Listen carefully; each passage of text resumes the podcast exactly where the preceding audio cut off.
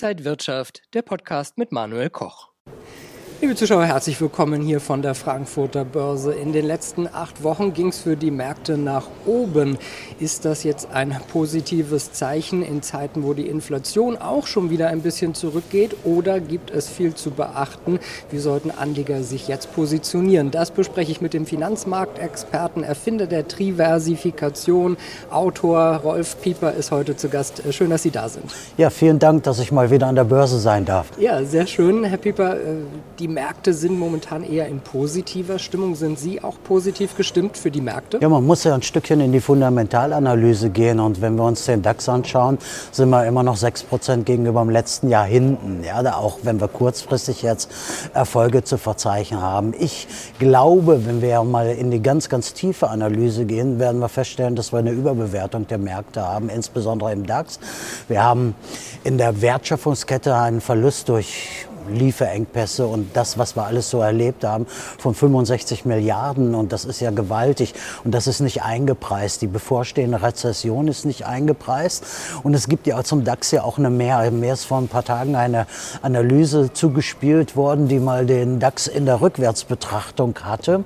Und da stellen wir einfach mal fest, dass der, der DAX und bei allen Veröffentlichungen ja, einen Teil auch backtestet hat. Denn seit der eigentlichen, echten Einführung des DAXes haben, reden wir über einen 6%er und nicht über einen 12%er, nicht über einen 8%er, sondern über einen 6%er.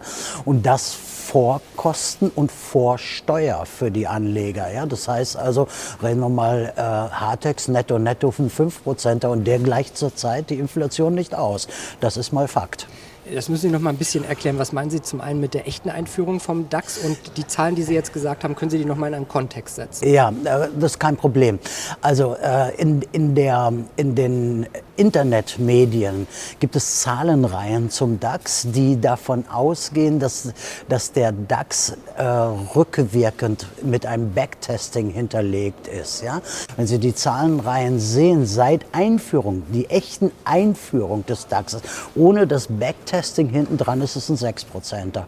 Und das ist ähm, leider ein Trugschluss, den viele im Internet dann sehen. Sie sehen die Zahlenreihen, weil man sie vergleichbar machen will zu anderen Indizes, die es länger gibt. Also hat man rückgerechnet, um dann zu sagen, das ist der DAX. Aber es ist nur ein 6%er vor Steuern und Kosten anderer interessanter Markt ist der Kryptomarkt. Da haben wir jetzt gerade ja, eine Flut von Pleiten gesehen, auch eine Bereinigung der Branche. Wie sind Sie äh, zum Kryptomarkt gerade aufgestellt? Also äh, jetzt wieder positiv. Ich habe ja immer gesagt, Sie erinnern sich an viele Interviews, auch bei den Kryptos gibt es ein Timing, ja. Und äh, wir haben ja ein richtiges Blutbad äh, dort erlebt. Die, die Marktkapitalisierung aller Kryptos lag bei 2,5 Billionen US-Dollar. Aktuell ist sie bei 800 Milli Milliarden US-Dollar. Also da, da, da fehlt mal zwei Drittel, mehr als zwei Drittel. Und das ist, das ist die aktuelle Situation. Und dann müssen wir ja auch die ganzen Scams noch mit reinrechnen, die wir auch schon nicht sehen, die gar nicht in dieser Marktkapitalisierung sind. Also das war ein Blutbad, das muss man mal feststellen. Aber sehr, sehr viele Menschen in meiner Kundschaft, die Kryptomillionäre waren und es jetzt nicht mehr sind. Dennoch, es ist eine große Chance zum Einsteigen. Ich, ich habe es immer, ich betone es immer wieder, Timing, Timing, Timing. Und jetzt ist wahrscheinlich ein guter Zeitpunkt, einzusteigen. Vielleicht wird es so günstig nie wieder werden, ja. Aber es ist nicht ein All-in-Investment. Es ist zum Beimischen. 10% Beimischen ist in Ordnung.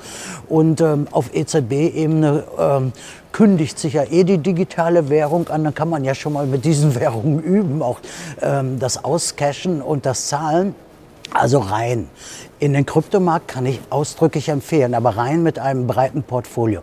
Nicht ein, nicht ein eine Kryptowährung, ein Coin, sondern auch Altcoins dazu, sodass man sich ein Portfolio äh, aufbaut und das bietet ja mein Haus äh, an. Also breit streuen auch in dem Feld. Ja. Das ist natürlich schon risikoreich, aber die Chancen sind dann eben auch da, davon zu profitieren. Äh, wenn wir mal so in die Krisenzeiten schauen, ist eine breite Streuung nicht nur im Kryptomarkt, sondern auch bei allen Anlagen sicherlich eine Sache, um sich abzusichern gegen die Krisen. Die breite Streuung ist das A und O. Wenn Sie, wenn Sie in die Krisenanalyse gehen, dann muss man ja schauen, wie sind die Großen aufgestellt gewesen. Und ich, ich schaue immer sehr gerne zu Harvard und Yale. Es sind sehr gut funktionierende Verwöhnungsverwaltungen, die größten der Universitätsstiftung. Und wenn Sie da schauen, haben die in der Regel nicht so große Rücksetzer und eine schnellere Erholung. Das muss ja unser Ziel sein. Ja? Wie ich es in meinem äh, Buch ja auch zitiere, es geht darum, wie viel einem bleibt und nicht, wie viel wir mehr haben. Ja? Und Harvard und Yale machen das exzellent vor. Und wenn man dann in die Tiefe reingeht, sehen Sie, dass die nicht nur Aktienpositionen haben, sondern auch sehr, sehr viele Sachwerte. Und generationsübergreifend haben immer drei äh, Sorten von Sachwerten immer funktioniert, oder, äh, auch zur, zur Weitergabe an, an die weitere Generation. Das waren immer die Edelmetalle, es waren immer die Edelsteine und es war immer Kunst. Das sind die größten Wertspeicher. Also muss ich die, wenn ich darüber nachdenke, Preis versus Wert. Also was ist der dauerhafte Wert? Muss ich genau die im Portfolio haben. Kunst ist ja auch ein Hobby von mir. Aber man muss sich schon gut auskennen. Also da braucht man auch, äh, wenn man selber nicht so tief drin ist, auch einen Experten, der einen da ein bisschen berät. Definitiv. Also das ist ja immer mein Thema gewesen. Expertise. Schauen Sie sich die ganzen Menschen an, die im Internet irgendwelche Interviews geben, äh, die da äh, die Leute mit Chaka Chaka reintreiben, am nächsten Tag ein Callcenter. Das sind ja keine Experten. Ja? Schauen Sie sich diese ganzen äh, ich war, ich war in den USA, in Miami. Nehmen wir mal ein Beispiel. Äh, dort ist es äh, so gewesen, ich habe jemanden kennengelernt, der hat eine Kirche gegründet. Als Kirche darfst du einen Doktortitel vergeben. Dr. HC heißt er dann. Ja, so. Und äh, seine Dissertation würde ich mir gerne angucken von den ganzen Dr. HC. Also ist es ein Experte oder ist es kein Experte? Ich sage, man braucht Experten und ich habe eines der interessantesten Expertennetzwerke aufgebaut so ein bisschen Chaka Chaka und Doppelwumms gibt es auch von der Politik, Herr Pieper. Äh, ich meine, wir haben viele Krisen. Äh, wir sind von Corona in den Ukraine-Krieg, Inflation, Energiekrise. Ja. Es gibt viele Themen. Wie ist so Ihre äh, aktuelle Einschätzung in dem Bereich? Ja, ich bin ja sehr düster in der Prognose für Deutschland und ähm, muss einfach sagen, mein deutsches Herz leidet. Aber wir haben vor ein paar Tagen äh, Deutschland im Fußballspiel gegen, gegen Japan verlieren sehen. Ähm, das Land der aufgehenden Sonne hat das Land der ausgehenden Lichter geschlagen. Ja? So würde ich es mal beschreiben. Und die, meine Prognose für Deutschland ist nicht gut. Ähm, es kommen immer mehr die Angriffe auf Wohlstand und Vermögen. Ähm, die Vermögensteuer wird gerade nachgedacht, die zu reaktivieren. Die ist ja nur kaltgestellt. Das Gesetz gibt es immer noch. Die muss man einfach nur reaktivieren. Lastenausgleich, wir erleben das über die Inflationierung. Wer da keinen Plan hat, der, der wird äh, hier äh, geopfert äh, auf der großen Schlachtbank. Und deswegen muss ich einfach sagen, erlauben Sie mir noch ein kleines Wort zur Politik. Es ist ja schon ein richtiges Trauerspiel, was wir da in Berlin auch erleben. Man merkt so, äh, also die Diskussionen um Binden am Arm werden ja viel heftiger getrieben als das Problem unseres Landes. Wir verschulden uns massiv und das wird ein großes Problem werden und deswegen prognostiziere ich auch, dass der Euro nicht überleben wird ein Trauerspiel sehen auch viele die Politik der EZB, der Europäischen ja. Zentralbank, die ja deutlich später auch erst eingegriffen hat, ja. als zum Beispiel die US-Notenbank. Es wird sicherlich noch weitere Zinsschritte geben. Wie sehen Sie denn die Lage? Hat die EZB das alles noch so im Griff? Nein, ja, also ganz sicher nicht. Die haben es nicht mehr im Griff. Das ist ja entglitten. Und jetzt versuchen sie kosmetische Korrekturen äh, mit den Zinsschritten. Aber es wird nicht mehr gelingen. Also sie haben die Lage nicht mehr im Griff. Und wenn Sie dann mal sehen, mit der Inflationierung geht ja einher auch Abwertung von Staatsanleihen. Ja, das ist ja eine altbekannte Regel. Zinsen steigen, die alten, die niedrige Zinsen haben, werden abgewertet. Wenn wir das mal abwerten müssen, ist die EZB pleite. Und das ist leider die traurige Wahrheit und deswegen auch keine gute Aussicht für den Euro. Ja, Euro auch ein wichtiges Thema. Ähm, Sie haben ja auch schon öfter prognostiziert, dass der Euro irgendwann scheitern wird. Ja. Äh, sind wir dem vielleicht eher näher gerückt als weiter weg? Ja, das, die, die Frage ist ja, wie viel also quantitativ Easing, wie viel Geld wird noch in den Markt gepumpt. Zurzeit geht das noch wahrscheinlich eine Weile, aber irgendwann werden wir die ersten Ausfälle auf Staatenseite sehen. Ich sehe da Italien als äh, große Gefahr und alles das, was wir zurzeit machen, muss ja auch irgendwie finanziert werden. Also wir finanzieren äh, mit Waffen äh, mit der Aufnahme der Flüchtlinge den Ukraine-Krieg ja ein Stückchen mit und haben unsere eigenen Probleme ja auch nicht im Griff. Wir haben eine Deindustrialisierung im Automobilbereich. Alles das führt sicherlich dauerhaft zu Wohlstandsverlusten und dauerhaft ähm, auch zu einem neuen System. Sie selbst agieren ja auch aus der Schweiz und äh, in Liechtenstein. Ist das auch ein wichtiger Bestandteil einer Länderdiversifikation? Ja, also die Länderdiversifikation sollte ja erstmal sagen, raus aus der EU. Das, das predige ich ja in der Diversifikation. Und ich glaube, was ich hier zurzeit in Deutschland erlebe, äh, gibt mir total recht. Aber sehr, sehr viele Kunden. Also und Liechtenstein ist maximal wertvoll. Der Zugang nach Liechtenstein ist super wertvoll, hat über Kriege gehalten. Das Rechtssystem ist liberatär nach der äh, Austrian Economics School ausgelegt. Also Liechtenstein ist einfach eine Wucht, das Schätzchen, die, die Schatzkammer der Welt. Und ich bin einer der wenigen, der noch die Möglichkeit hat, in Liechtenstein zu sichern und und in Liechtenstein auch einzulagern. Viele Händler können das nicht mal, die vorgeben, sie können in Liechtenstein einlagern, können das nicht mal. Da gibt es neue Regularien. Ich, habe, ich war, bin ja sehr leise gewesen, auch wenn ich bei Ihnen manchmal laut bin, aber ich habe wenig Kongresse gemacht. Ich habe genau daran gearbeitet, dass ich die Vermögenssicherung in Liechtenstein noch optimieren kann. Das ist gelungen. Welche Hilfestellung können Sie denn Anlegern geben, die sich überlegen, welchen Plan man jetzt für die Vermögenssicherung, Absicherung aufbauen könnte. Ja.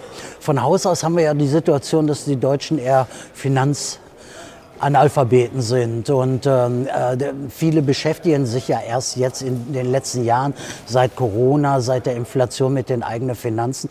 Ansonsten hatten wir Versicherungs- und Bankengläubigkeit. Und ähm, das Wichtigste ist, dass ich mir Zeit dafür nehme, mal eine Bestandsaufnahme mache und dann einen Plan. Und dieser Plan muss einfach heißen, äh, Vermögenssicherung vor Rendite. Ja, wie viel kann ich retten? Und dann muss man schauen, wo habe ich ein Klumpenrisiko? Sind es die Immobilien? Viele Deutsche Deutschen haben die Immobilien als Klumpenrisiko oder die Fonds von der Lieblingsreifeisenbank äh, ähm, äh, im Portfolio. Das kann es nicht sein. Das muss geordnet werden. Und da habe ich ja ein Team in der Schweiz äh, aufgebaut und in Liechtenstein.